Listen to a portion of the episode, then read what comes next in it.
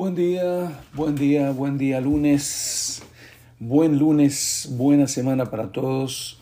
lunes 23 de mayo, llegamos al día 143 del año 2022. Ahí felicitando a varios que están perseverando día a día conmigo. Ya, llegan, ya llevan 143 días, o 42, estamos en el 143 ahorita, ¿no? Bien, hoy vamos a leer Hechos, el último capítulo de Hechos. Vamos a leer Samuel 4, 1 Samuel 4 y 5 y leemos Salmos 52. Hechos, entonces, ya terminando el libro de Hechos, el último capítulo, vamos a leer, a leer la mitad hoy, 28 del 1 al 15. Dice, estando ya a salvo, supimos que la isla se llamaba Malta y los naturales nos trataron con no poca humanidad porque encendiendo un fuego nos recibieron a todos a causa de la lluvia que caía y del frío. Entonces, habiendo recogido Pablo algunas ramas secas, las echó al fuego, y una víbora, huyendo del calor, se le prendió en la mano. Cuando los naturales vieron la víbora colgando de su mano, se decían unos a otros, ciertamente este hombre es homicida, a quien, escapado del mar, la justicia no deja vivir. Pero él sacudiendo la víbora en el fuego, ningún daño padeció. ¿Mm? Ellos estaban esperando que él se hinchase o cayese muerto de repente, mas habiendo esperado mucho y viendo que ningún mal le venía, cambiaron de parecer y dijeron que era un dios. Así es la gente, ¿no? Si no es un extremo es del otro. 7. En aquellos lugares había propiedades del hombre principal de la isla llamado Publio, quien nos recibió y hospedó solícitamente tres días. Y aconteció que el padre de Publio está en cama, enfermo de fiebre y de disentería, y entró Pablo a verle, y después de haber orado le impuso las manos y le sanó. Ay, Dios santo. Hecho esto, también los otros en la isla que tenían enfermedades venían y eran sanados, los cuales también nos honraron con muchas atenciones, y cuando zarpamos nos cargaron de las cosas necesarias. Pasados tres meses, nos hicimos a la mar en una nave alejandrina que había invernado en la isla, la cual tenía por enseña a Castor y Pollux. Y llegados a Siracusa estuvimos allí tres días.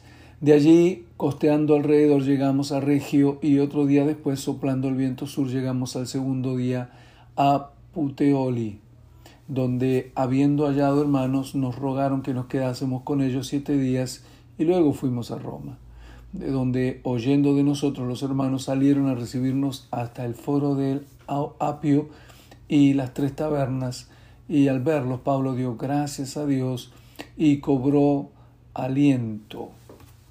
Mañana continuamos con el último capítulo del libro de Hechos. Muy bien, nos vamos al Antiguo Testamento y ya estamos metidos en los libros históricos. Primera de Samuel, capítulo 4 y 5. Y Samuel habló a todo Israel por aquel tiempo salió Israel a encontrar en batalla a los filisteos y acampó junto a Ebenezer, y los filisteos acamparon en Afec. Y los filisteos presentaron la batalla a Israel y trabándose el combate, Israel fue vencido delante de los filisteos, los cuales hirieron en la batalla en el campo como a cuatro mil hombres. Cuando volvió el pueblo al campamento, los ancianos de Israel dijeron, ¿por qué nos, has, nos ha herido hoy Jehová delante de los filisteos. Tráiganos a nosotros de Silo el arca del pacto de Jehová para que viniendo entre nosotros nos salve de la mano de nuestros enemigos. Y envió al pueblo a Silo y trajeron de allá el arca del pacto de Jehová de los ejércitos que moraba entre los querubines. Y los hijos de Elí, Ofni Finés, estaban allí con ellos, con el arca del pacto de Dios. Aconteció que cuando el arca del pacto de Jehová llegó al campamento, todo Israel gritó con tan grande júbilo que la tierra tembló. Cuando los filisteos oyeron la voz de júbilo, dijeron, ¿qué voz de gran júbilo es esta en el campamento de los hebreos? Y supieron que el arca de Jehová había sido traída al campamento. Y los filisteos tuvieron miedo porque decían, ha venido Dios al campamento.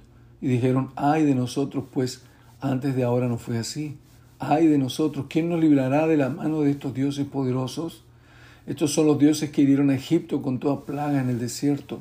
Esforzaos, oh filisteos, y sed hombres, para que no sirváis a los hebreos como ellos os han servido a vosotros. Sed hombres y pelead. Y pelearon pues los filisteos e Israel fue vencido y huyeron cada cual a su tienda y fue hecha muy grande mortandad, pues cayeron de Israel treinta mil hombres de a pie. Y el arca de Dios fue tomada y muertos los hijos de Elí, Ofni y Finés. Y corriendo de la batalla un hombre de Benjamín llegó el mismo día a Silo, roto sus vestidos y tierra sobre su cabeza. Cuando llegó, he aquí que Elí estaba sentado en una silla vigilando junto al camino, porque su corazón estaba temblando por causa del arca de Dios. Llegado pues aquel hombre a la ciudad y dadas las nuevas, toda la ciudad gritó. Cuando Elí oyó el estruendo de la gritería, dijo, ¿qué estruendo de alboroto es este? Y aquel hombre vino a prisa y dio las nuevas a Elí. Era ya Elí de edad de noventa y ocho años y sus ojos se habían oscurecido de modo que no podía ver. Dijo pues aquel hombre a Elí, yo vengo de la batalla, he escapado hoy del combate. Y Elí dijo, ¿qué ha acontecido, hijo mío? Y el mensajero respondió diciendo, Israel huyó delante de los, de los filisteos, y también fue hecha gran mortandad en el pueblo. También tus dos hijos, Son y Finés, fueron muertos, y el arca de Dios ha sido tomada. Y aconteció que cuando él hizo mención del arca de Dios, Elí cayó hacia atrás de la silla al lado de la puerta y se desnucó y murió, porque era hombre viejo y pesado, y había juzgado a Israel cuarenta años. Su nuera, la mujer de Finés, que estaba encinta, cerca del alumbramiento, oyendo el rumor que el arca de Dios había sido tomada, y muerto su suegro y su marido, se inclinó y dio a luz, porque le sobrevinieron dolores sus dolores de repente. Y al tiempo que moría le decían las que estaban junto a ella, no tengas temor porque ha dado a luz un hijo. Mas ella no respondió ni se dio por entendida. Y llamó al niño y cabó, diciendo, traspasada es la gloria de Israel por haber sido tomada el arca de Dios y por la muerte de su suegro y de su marido. Dijo pues, traspasada es la gloria de Israel porque ha sido tomada el arca de Dios. Capítulo 5. Cuando los filisteos capturaron el arca de Dios, la llevaron desde, desde a Asdod. Y tomaron los filisteos el arca de Dios y la metieron en la casa de Dagón y la pusieron junto a Dagón. Cuando al día siguiente los de Asdod se levantaron de mañana, he aquí Dagón postrado en tierra delante del arca de Jehová. Y tomaron a Dagón y lo volvieron a su lugar. Y volviéndose a levantar de mañana el día siguiente, he aquí que Dagón había caído postrado en tierra delante del arca de Jehová, y la cabeza de Dagón y las dos palmas de sus manos estaban cortadas sobre el umbral, habiéndole quedado a Dagón el tronco solamente.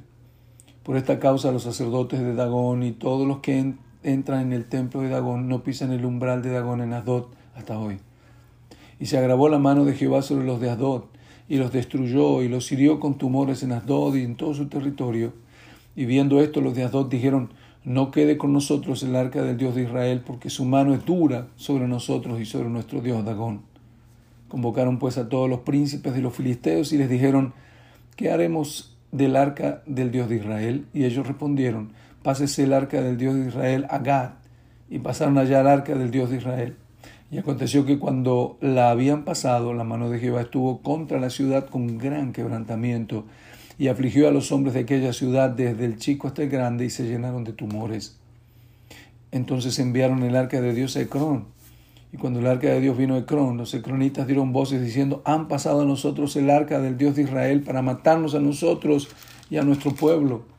Y enviaron y reunieron a todos los príncipes de los filisteos, diciendo, enviad el arca de Dios de Israel y vuélvase a su lugar y no nos mate a nosotros ni a nuestro pueblo, porque porque había consternación de muerte en toda la ciudad y la mano de Dios se había agravado allí y los que no morían eran heridos de tumores y el clamor de la ciudad subía al cielo. ¡Wow! Qué tremenda historia, ¿no? Cómo este, la presencia de Dios en, hería al pueblo enemigo. Nuestra lectura bíblica de hoy, lunes 23 de mayo, concluye con un salmo. Hoy leemos el Salmo 52. ¿Por qué te jactas de maldad, oh poderoso? La misericordia de Dios es continua y agravios maquina tu lengua como navaja afilada se engaño. Amaste el mal más que el bien, la mentira más que la verdad. Has amado toda suerte de palabras perniciosas, engañosa lengua. Por tanto, Dios te destruirá para siempre, te asolará y te arrancará de tu morada, te desarraigará de la tierra de los vivientes, verán los justos y temerán, se reirán de él, diciendo, he aquí el hombre que no puso a Dios por su fortaleza, sino que confió en la multitud de sus riquezas, se mantuvo y se mantuvo en su maldad. Pero yo estoy como olivo verde en la casa de Dios. Qué linda expresión. Yo estoy como olivo verde en la casa de Dios. En la misericordia de Dios confío eternamente y para siempre. Te alabaré para siempre por, porque lo has hecho así y esperaré en tu nombre porque es bueno delante de sus santos. La gracia del Señor sobre ustedes, queridos, queridas, hoy día lunes y toda una semana bendecida. Amén.